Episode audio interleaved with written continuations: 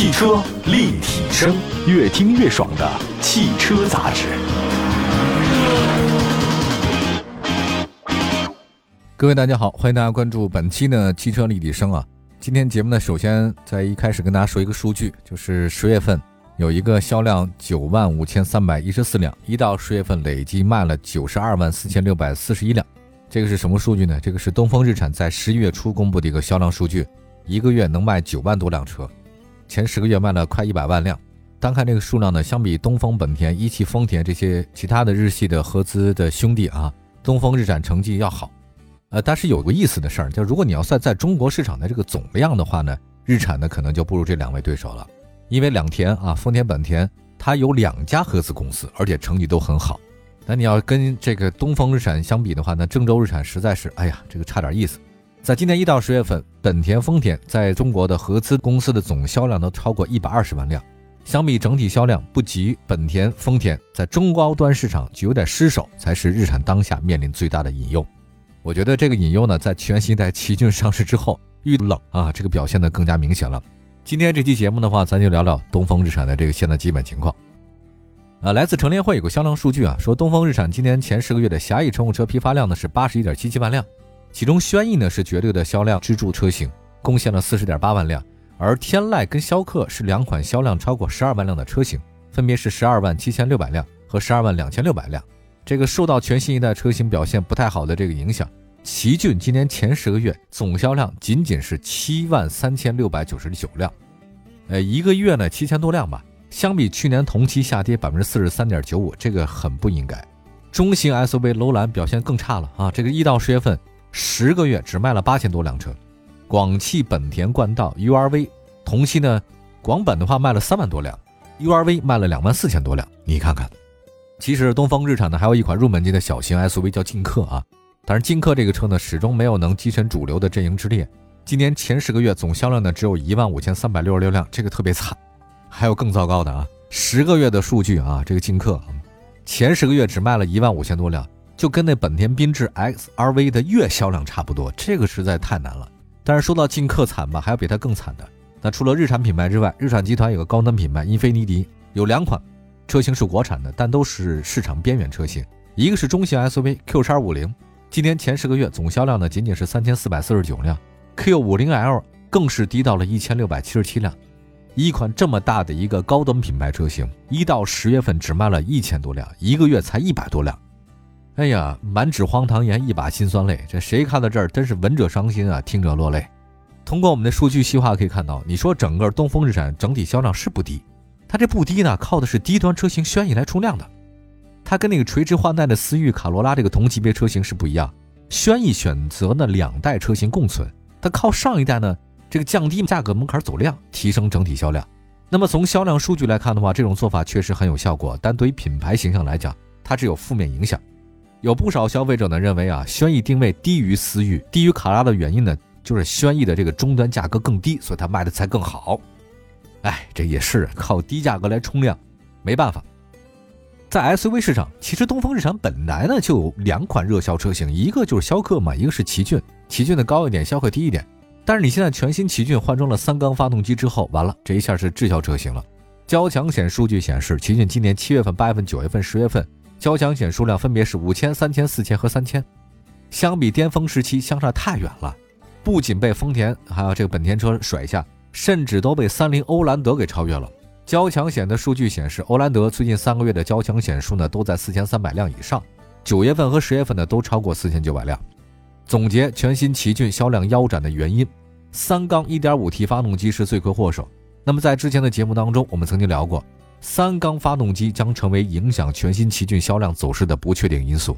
从上市后的反馈来看，确实有不少消费者因为三缸发动机而放弃全新的奇骏。呃，事实上，那么在全新奇骏之前，咱们中国车是有过，原本它就是很热销的车型，结果呢，它换了三缸以后，销量直线下跌。比如说吧，别克英朗啊，福特福克斯就就这样的，我觉得更能证明咱们说呢，这国人啊确实不太喜欢三缸。别克英朗呢，在四缸发动机回归以后，迅速回归到了主流阵营之列。那么在全新奇骏市场日养之后呢，有关上一代的车型即将复产的消息呢，也在业内疯传啊。有媒体报道，上一代奇骏复产的工作呢，将由郑州日产来承担。由郑州日产及东风日产经销商共同来销售。因为啊，有了两代轩逸共同销售的先例和全新奇骏销量不佳的现状，所以不少人相信东风日产，他怎么也会用这种方式来救自己。那么从短期销量来看的话呢，大家也都知道啊，以前是这个北京现代特别喜欢，尤其是索八、索九啊，这伊兰特好几代都在市场上共存，这两代车型共存确实能让销量数据更好看，但意味着什么呢？意味着东风日产将主动放弃二十万元级别紧凑 SUV 市场。同时，因为上一代奇骏呢已经属于停产退市的车型，即便是复产，它也只能依靠低价格来取胜，而这势必呢会进一步的压缩逍客的生存空间，很可能会出现品牌内自相残杀的景象。这种情况的出现，它不太利于东风日产的未来发展啊！就相爱相杀，打仗的时候呢是亲兄弟，不过这亲兄弟打仗不是对外是对内，这个就不好玩了。您看啊，一百九十亿元的投入，三百五十帕的高压直喷。可变压缩比这个先进技术的各种加持，全新奇骏这台三缸 1.5T 的发动机，本来大家也有时候认为，包括东风日产认为应该是期待的，但是在看到实车之后呢，一些小的细节让很多潜在的车主呢有些质疑。有媒体说，当然我现在也不太确定真假，只是有的媒体说，全新一代奇骏在打开那机舱盖以后，只要打开那机舱盖，发动机的转速就快速上升。哎，这个就有意思了。那你这为什么不打开机舱盖，它转的就慢呀？打开机舱盖就转得快，你难道是有什么特殊的这个开关吗？那这种带引号的小聪明呢，将原本就声名不佳的三缸机推上了现在在国内汽车媒体的风口浪尖。那同时呢，网络上也爆出说什么全新奇骏有自燃的，也加剧了进一步消费者对它的质疑。其实对于它的三缸设计呢，你要说整个卖的不好，全是因为三缸机的问题吗？包括四缸机它也被质疑过呀。一会儿呢再说说。这次奇骏的遇冷啊，让东风日产的暗藏了隐忧。马上回来。汽车立体声，您现在关注到的是汽车立体声啊。我们的节目呢是全国两百多个城市呢线上线下都播出，也是全国唯一档这线上线下都能够打得通的全国覆盖的汽车节目了。我们今天呢跟大家说说奇骏这事儿啊，让东风日产暗藏隐忧。消费者呢说到了，这次呢让东风日产卖的不好呢是它的三缸机啊，因为 1.5T 三缸机有问题，甚至还自燃。但是呢，你说它四缸机没毛病吗？也不是。那日产的 2.0T 四缸机呢，也被很多人认为质疑。在一些汽车投诉网站上，有英菲尼迪 Q 叉五零的车主反映，他们的车呢，你开着开着动力没了，没法启动，发动机异响，这都有。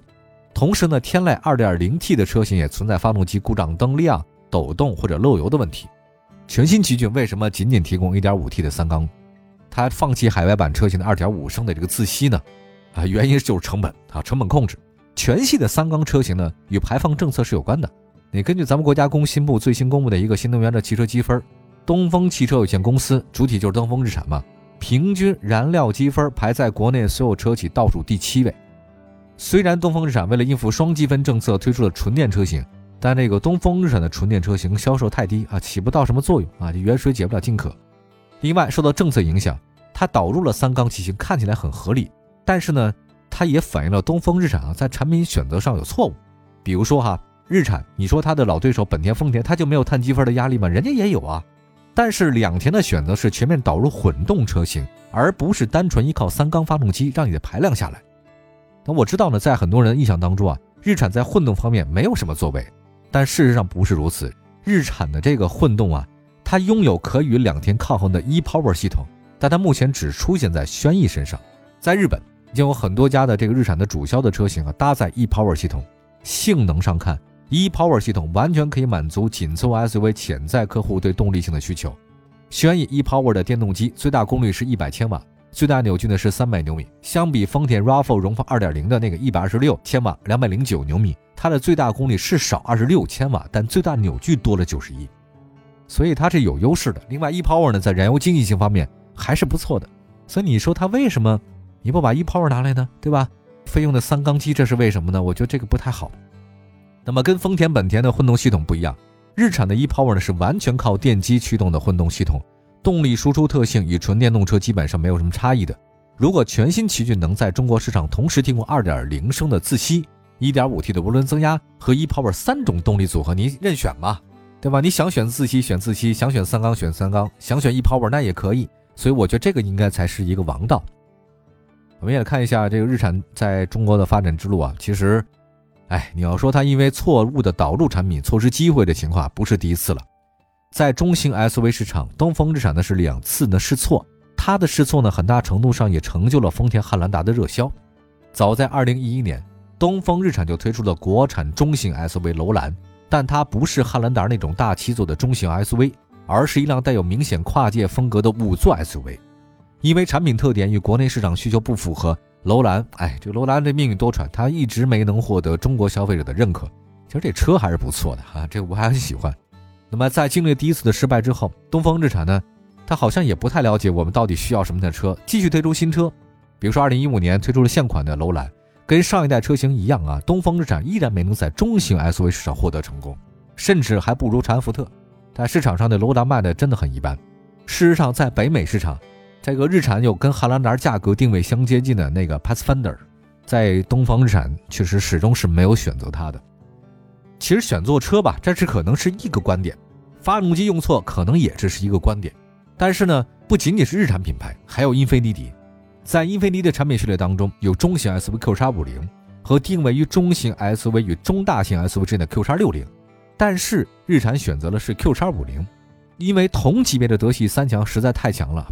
还有沃尔沃叉三六零，凯迪拉克呢是叉 T 五，这些车型啊不断的阻击，前有德系三强，后面有沃尔沃、凯迪拉克，两代 Q 叉五零不幸都沦为了滞销车。但是很有好啊，这个东风英菲尼迪马上在第一时间，一看那 Q 叉五零卖的不好，导入全新的 Q 叉六零，也希望能从凯迪拉克叉 T 六当中啊择一些份额，提升英菲尼迪在中国市场的份额。以目前来看，如果这英菲尼迪国产的这个 Q 叉六零不能获得成功，那么英菲尼迪将进一步沦为市场边缘的一个品牌。我就说句一个很鸡汤的话吧，如果一个人的方向不对的话，他再做更多的努力也是白费，对吧？咱们先干了这碗鸡汤。对于一个车企来讲，我觉得也是如此。如果你选择的产品不是大家需求的，或者说你研发的不是未来的方向，你很难获得成功。对于全新奇骏来讲，虽然它的前辈车型积累了很好的口碑。但是如果是中国消费者他不喜欢 1.5T 三缸，那确实很难获得消费者认可。此外呢，对于东风日产来说，它需要解决的问题不仅仅是全新奇骏该怎么分身，还包括如何在二十万及以上的市场获得更大份额，提升品牌形象。日产在中国市场缺少热销的中高级车，如果全新奇骏不能回归主流阵营，只能靠一款稍微中高级的天籁支撑，你要想未来雅阁、凯美瑞。当这些明星车型不再受困于芯片之后，那天籁的销量是不是会下滑？这个还是个未知数，还有审美疲劳呢，对吧？我们看一下数据啊，在二零二零年，天籁年销量呢是十二万一千六百五十一辆，而雅阁、凯美瑞达到多少？雅阁是二十一万辆，凯美瑞是十八万辆，都比你高。还有一点需要指出，丰田不仅有凯美瑞，还有亚洲龙啊，亚洲龙在二零二零年销量也达到十一万辆，这个也不低啊。还要在中型 SUV 市场，日产楼兰是滞销车，但丰田的汉兰达这个基础上又改了一个叫皇冠陆放，对吧？本田自有冠道和 URV，那边有汉兰达陆放，这边有冠道和 URV。你说你这个日产的奇骏和楼兰，这楼兰也不行吗？本来还靠奇骏呢，这奇骏更糟。如果没有太大意外的话呢，东风日产在今年年销量呢将会超过一百万辆，这个数据还是可以的。但如果一半的销量是来自于低端的经济车轩逸，并且全新奇骏持续受挫的话，这显然不是一件值得高兴的事情。奇骏遇冷，应该会让东风日产的暗藏隐忧。以上就是今天汽车立程全部内容，希望大家关注官方微信和微博平台。明天同时间，我们在节目中聊聊汽车，聊聊汽车的生活。明天见，拜拜。